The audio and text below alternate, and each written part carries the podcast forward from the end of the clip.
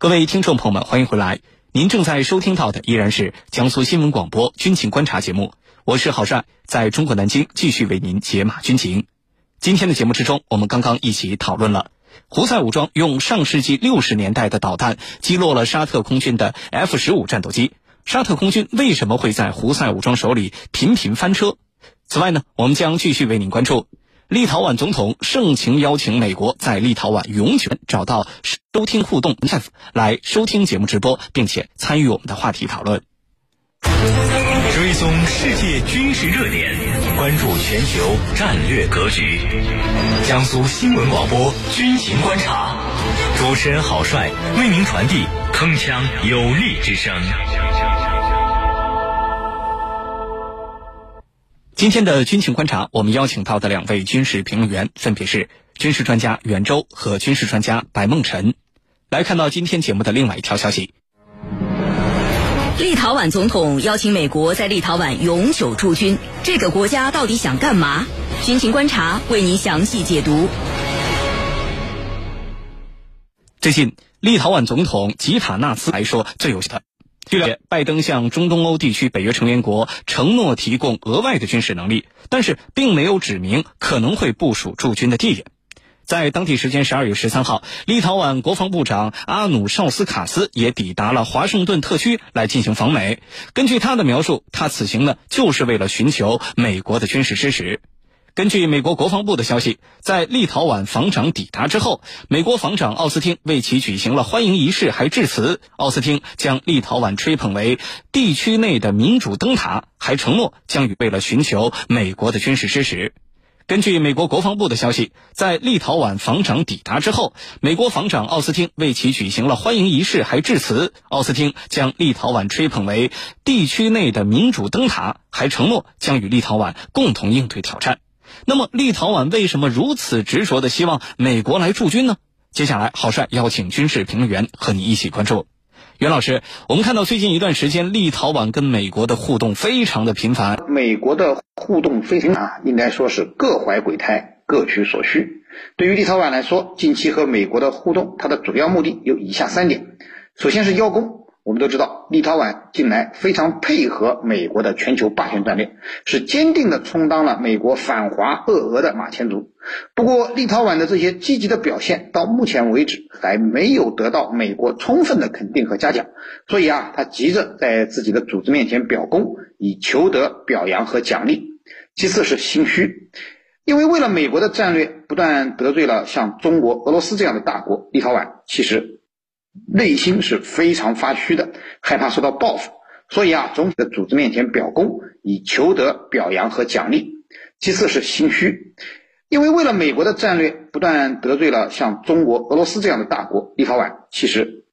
内心是非常发虚的，害怕受到报复，所以啊，总想能够获得美国对自己的安全承诺和政策支持，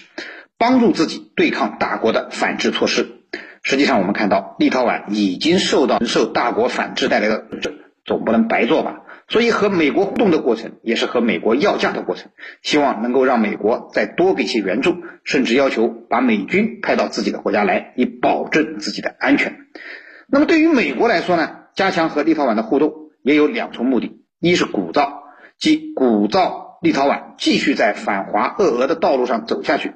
对之前立陶宛为美国所做出的战略贡献，也要予以充分的肯定，甚至呢，呃，对立陶宛进行煽风点火、火上浇油，让他啊更要用写实的东西来安抚他、慰问他。所以，两国所谓的互动，其实谈的最多的还是美国如何援助立陶宛。美国就是要通过积极扶持立陶宛，把它打造成一个亲美的典范国家。让更多的小盟友向立陶宛学习，帮助美国遏制中国和俄罗斯这两个主要的竞争对手。两国的频繁互动，让立陶宛更加坚定了为美国充当反华俄俄急先锋的立场。同时，对立陶宛而言，亲美也的确获得了不少好处。要不然，这个人口不到三百万的东欧弹丸小国，也不至于人均 GDP 高达两万美元。不过，在大国竞争华俄俄急先锋的立场。同时，对立陶宛而言，亲美也的确获得了不少好处。要不然，这个人口不到三百万的东欧弹丸小国，也不至于人均 GDP 高达两万美元。不过，在大国竞争的夹缝中求生存的立陶宛，选边站的举动一旦危及自身，轻者重归战火，重者亡国。陶宛这个国家为什么如此执着的望美国来驻军？他到底想干什么呢？请白老师为我们分析一下。呃，我们说立陶宛方面的这个表态啊，呃，其实是一而贯之。我们说立陶宛不是最近刚跟美国方面开始打交道，或者说是甚至是要求啊，这个主动的要求，呃，十分激动的要求美国方面来参与这个立陶宛的这个驻军的活动。因为我们说这个驻军活动，实际上倒并不光是针对美国，也要针对整个北约，因为立陶宛是一九九一年。北约营啊，进行这个轮换，包括我们说德国的主导的北约营，还美国的相关单位。那美国呢，主要是一个装甲营。那么在这个过程之中呢，立陶宛方面实际上一直表现的是很激进的，而且呢，立陶宛方面其实在这个过程之中也获得了一些相关的利益。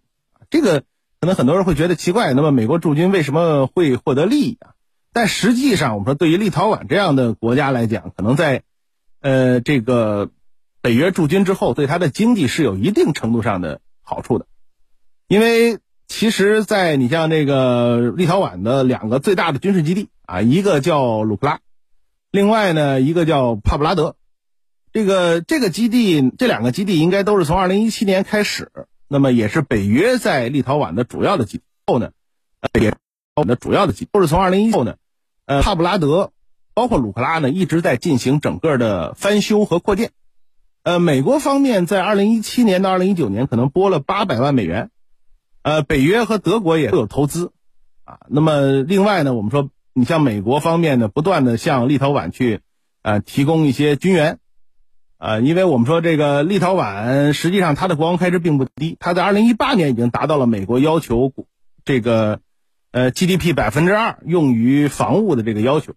那么二零一四年到二零一六年，立陶宛从每接近四个亿元的。这里面其实立陶宛方面还是拿了一些装备的，呃，标枪反坦克导弹，然后奥什卡什的这个轻型战斗车辆，啊，包括黑鹰直升机，这些对于这个立陶宛的军事现代化，那么当然肯定还是有很大的优势或者很大的意义。而且今年十一月二十五号吧，美国军方呢又这个宣布向立陶宛会提供包括我们说奥什卡什的这个轻型战术车，包括 JLTV 的拖车，还有相关的套件。那么这个二零一九年签的合同。呃，今年开始逐渐的去这个拖车，还有相关的套件。那么这个二零一九年签的合同，呃，今年开始逐渐的去这个走最后的交付。所以立陶宛方面认为呢，美国的驻军除了对立陶宛的军事基地啊有整个的升级，还能获得新的装备之外呢，肯定对当地的这个区域驻军，呃，经济的考虑。当然，还有就是针对俄罗斯，我们说俄罗斯跟立陶宛的关系，实际上在就一九九一年以后是十十分的糟糕。所以立陶宛方面认为，美国驻军引进来之后呢，那肯定有利于针对俄罗斯的这种我们说这个安全方面的考虑。好的，主持人，好，谢谢巴老师。我注意到一个很有意思的现象：面对立陶宛总统关于驻军的盛情邀请，拜登的态度却很微妙。一方面呢，拜登没有直接答应。另外一方面，拜登承诺向中东欧地区的北约成员国提供额外的军事能力。那么，拜登的这种微妙态度，我们应该如何解读？请袁老师为我们解答。好的，未来美方可能会有更多的承诺和保证，以及更多的军事存在。可见啊，即使美军要进驻立陶宛，也不是现在这个时候，而是未来。拜登这样说，其实表现出了美国并不想在东欧过度军事存在，以惹怒俄罗斯的想法。因为这样做将会使美军陷入非常危险的境地，使美国有可能要面对和俄罗斯一场直接的军事冲突。那么，美国其实既没有做好现在和俄罗斯一战的准备，也没有为了包括立陶宛在内的东欧国家和俄罗斯打一场战争的意愿。那么这一点，实际上，呃，拜登和乌克兰总统泽连斯基在他们的呃最近的视频会晤中呢，更是表现的淋漓尽致。为了防止乌克兰局势的升级，有传言就说拜登居然劝说乌克兰割让土地给东欧围堵，遏制俄罗斯。从策略上讲，美国现在对俄罗斯的围堵和遏制，主要是依靠发挥俄罗斯周边地区盟友的作用，通过武装盟友的办法来打乱俄罗斯的发展环境，打断俄罗斯的发展进程，阻止俄罗斯的重新崛起，而并不是要让自己亲自披挂上阵。美国这样做的好处呢，一方面是让自己躲到了幕后，可以避免大国间的直接冲突，从而极大的降低了美国进行大国竞争的战略风险。那另一方面呢，则是通过武装盟友使自己大发军火财，不仅这样的政策。一方面，美像立陶宛这样的东欧小国在反俄战略前沿替美国卖命，不可能一点承诺也没有。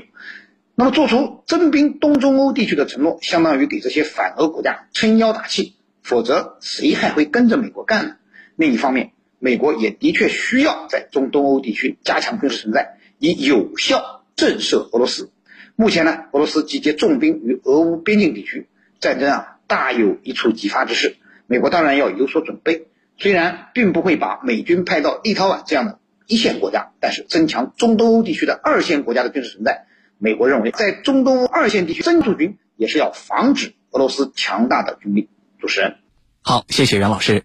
如果美国未来真的有一天啊，他到立陶宛进行永久驻军了，或者是对于立陶进行了其他方面的呃比较实质性的军事援助，那么这对于地区局势而言会造成哪些冲击和影响？请白老师为我们分析一下。呃，我们说实际上不是如果啊，那么立陶宛我们刚才说了，它从二零零四年。正式的去加入之后，他实际上一直以来就在拿美国的军援，一直在拿美国的军援，而且立陶宛实际上也参与了像阿富汗的一些相关的行动。呃，那么现在来说呢，美国向立陶宛提供的装备，我们刚才讲了，陆具有一定的影响。当然，这种影响可能在立陶宛的很多政治人物看来是正向的影响。所以，美国的永久驻军，那么自然我们说要对立陶宛的这些相关的区域进行更多的改善升级。但这个我们说。呃，兴建医院啊，这些美国方面可能会投一部分资，立陶宛自己其实也要也是要花钱的。对这个区域的影响来讲，其实我们说，呃，美国在立陶宛驻军要看驻军的形式啊。比如说现在我们刚才说了，美国的装甲部队在当地，嗯，如果说还是这样的传统地面部队，或者说是比如说陆军航空兵，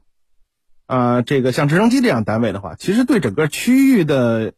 影响是有限的，因为我们说立陶宛的体量就这么大，美国在当地驻一个，那么立陶宛首都跟这个加里宁格勒的距离比加里宁格勒距莫斯科的距离近得多，所以它实际上是在前线。那么这种情况下，美国不太可能在当地驻一个特别庞大的军队。那么我们说有一部分单位能够对加里宁格勒进行威胁，我觉得其实已经够了。呃。那么当然，我们说，如果要是美国在立陶宛，比如部署反导系统或者是弹道导弹的话，或者是其他的中程导弹系统，那么这个可能对俄罗斯的威胁确实很大，确实很大。因为，呃，我们说的中程弹道导弹射程，咱们说两千五左右的话，那就是可以覆盖到俄罗斯的大部分重要区域了。那么这个可能对俄罗斯的威胁会很大。那么反过来说，俄罗斯有可能会在加里宁格勒或者其他区域去部署更。但是如果美在立陶宛驻军，而且是在当地部署一些，呃，具有这个战略威慑性的装备，那么俄罗斯方面最后其实是没有什么太多的办法，那么只能是在这个升级加里宁格勒和其他能够打击立陶宛区域的相关的这个单位的打击能力。所以这块来讲呢，总的来说，美国在立陶宛部署部队要看美国的这个，如果是勇者驻军的话，要看这个驻军的类型、使用的装备。但是总的来说，对这个区域不太可能产生什么正向的影响，只能打击能力。所以这块来讲呢，总的来说，美国在立陶宛部署部队要看美国的这个，如果是勇者驻军的话，要看这个驻军的类型、使用的装备。但是总的来说，对这个区域不太可能产生什么正向的影响，只能让整个的这个区域的现在已经很麻烦的这种这个危险空气啊，变得可以说是更紧张一些。好的，主持人。睡眠质量呃提得高，而且呢心情也会因此而更加愉悦。在这里为您推荐洁丽雅纯羊毛冬被，纯羊毛填充，羊绒材质，吸湿保暖，夜里爱出汗的朋友可以买一床体验一下。羊毛弹性好，盖着蓬松柔软，不容易结块，而且通过科学处理的方式，无异味，给您带来温暖舒适的好睡眠。还是打开我们江苏新闻广播的官方微信，在底部菜单栏点击神最右，然后再点击羊毛被进行选购，下单立减两百元，只要三百六十九元的特惠价格，就可以拥有一床温暖舒适的温暖舒适的好睡眠。还是打开我们江苏新闻广播的官方微信，在底部菜单栏点击神最右，然后再点击羊毛被进行选购，下单立减两百元，只要三百六十九元的特惠价格，就可以拥有一床温暖舒适的羊毛被。好的，感谢我们今天节目之中两位军事评论员的精彩点评。以上呢就是本期军情观察的全部内容。我是郝帅，代表节目编辑小东、卫青、赵晨，感谢您的锁定收听。明天的同一时间依然是在江苏新闻。